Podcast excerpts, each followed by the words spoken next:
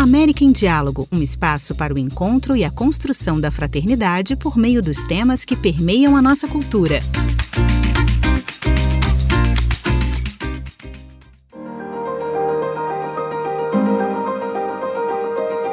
Bem-vindos a um novo episódio do América em Diálogo.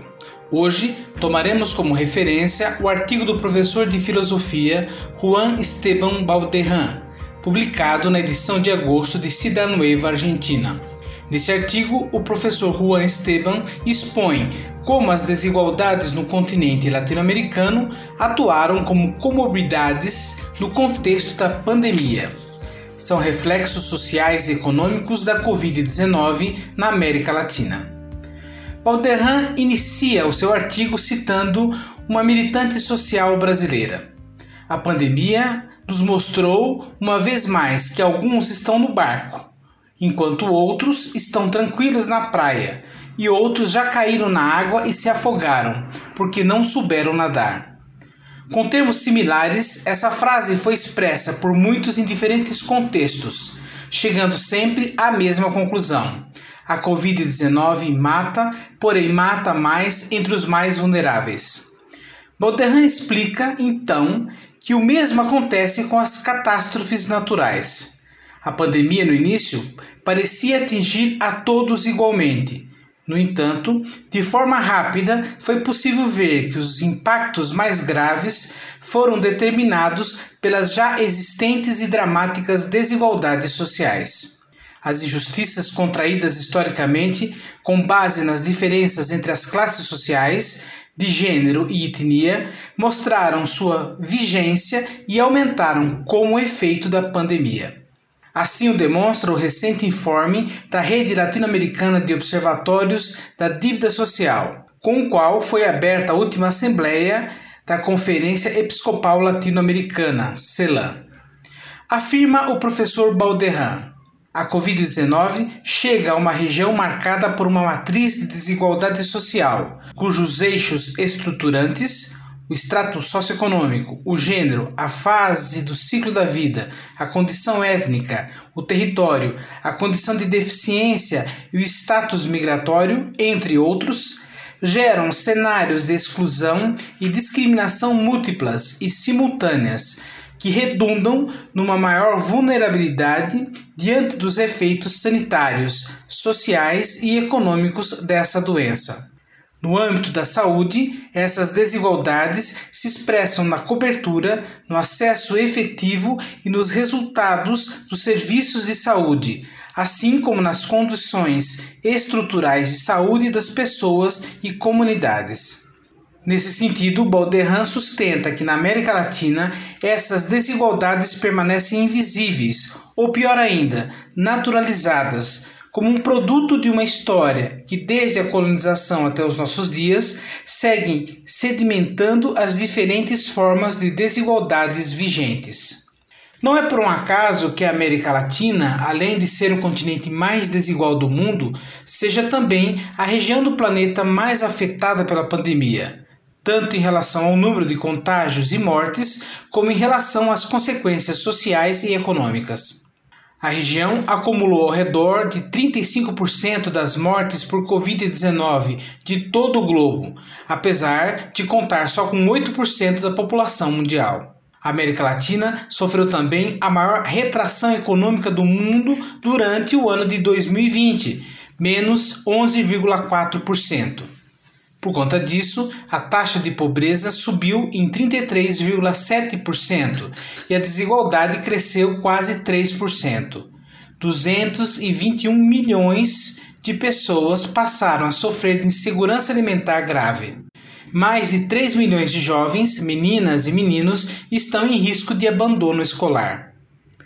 Também não é casualidade que dois dos países da região mais afetados em quantidade de morte por milhões de habitantes sejam o Brasil e a Colômbia, os países com a mais alta desigualdade na região. Enquanto na Costa Rica e no Uruguai, os mais igualitários da região estão entre os menos afetados. Porém, o fator desigualdade não pode ser considerado de maneira isolada, afirma Balderran. O país do mundo mais afetado pela pandemia, tomado por critério de mortes por milhões de habitantes é o Peru, que, embora figure muito acima da média mundial dos países mais desiguais, está muito abaixo do Brasil e da Colômbia. Isso leva a pensar que outro fator de expansão e impacto da pandemia, associado às desigualdades existentes, é a fraca governabilidade e a fragilidade dos estados para implementar políticas públicas capazes de enfrentar situações de crise. Porém, a efetiva incidência da desigualdade no desenvolvimento da pandemia é verificada também no interior dos países e nas comunidades locais. Mas, além das diferenças próprias de cada contexto, é possível reconhecer um padrão comum no desenvolvimento da pandemia nos diferentes países. Em geral, a pandemia começa como uma doença de ricos, porém, sua eclosão acontece quando chega aos setores mais pobres da população. Os primeiros contágios chegam por meio dos setores da população com maiores possibilidades de contato internacional.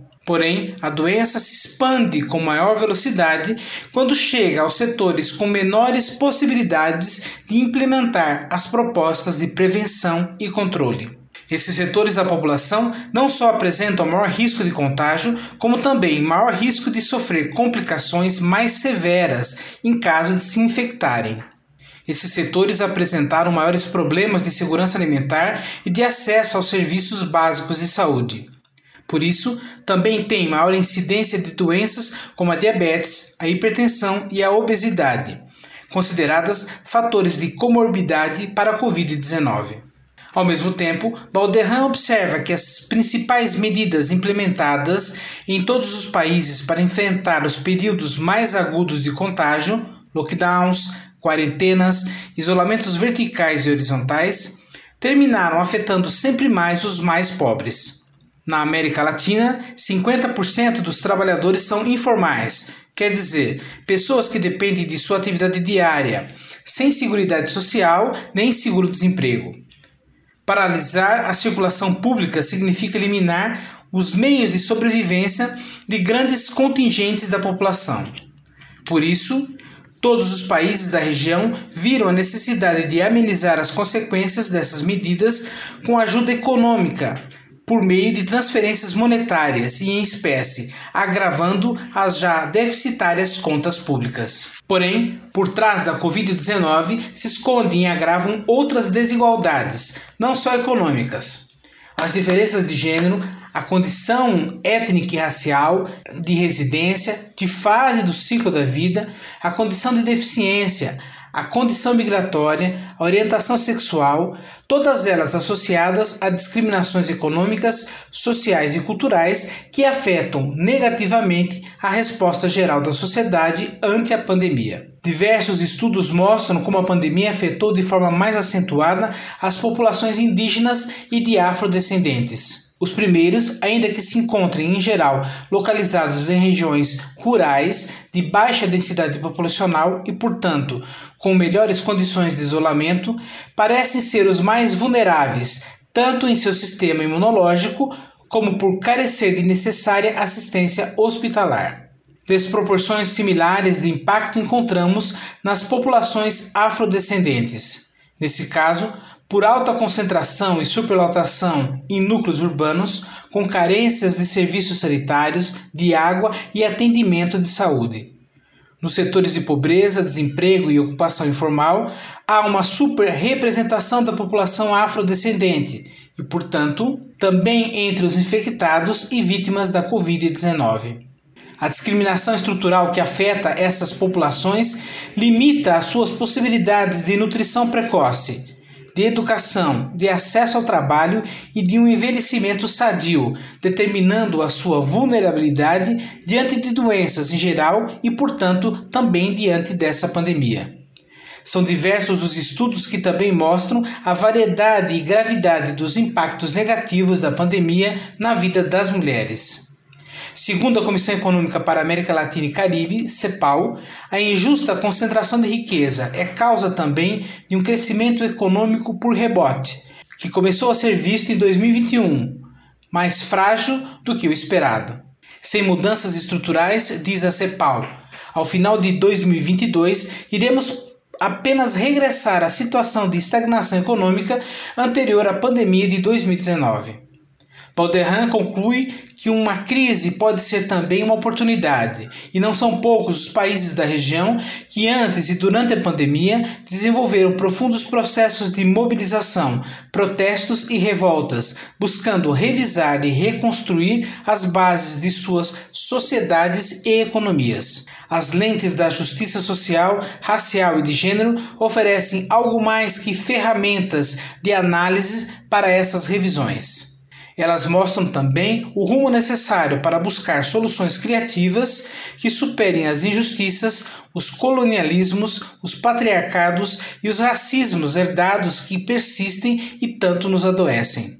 Temos que melhorar significativamente a justiça social em nível global e em cada um dos nossos países e comunidades locais, se queremos sociedades mais imunes a essa e outras pandemias que poderão surgir.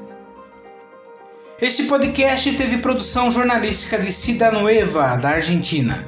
A versão e interpretação em português é de Luiz Henrique Marques.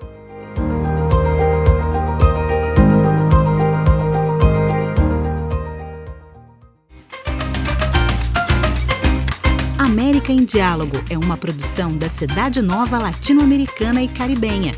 Muito obrigado e até a próxima!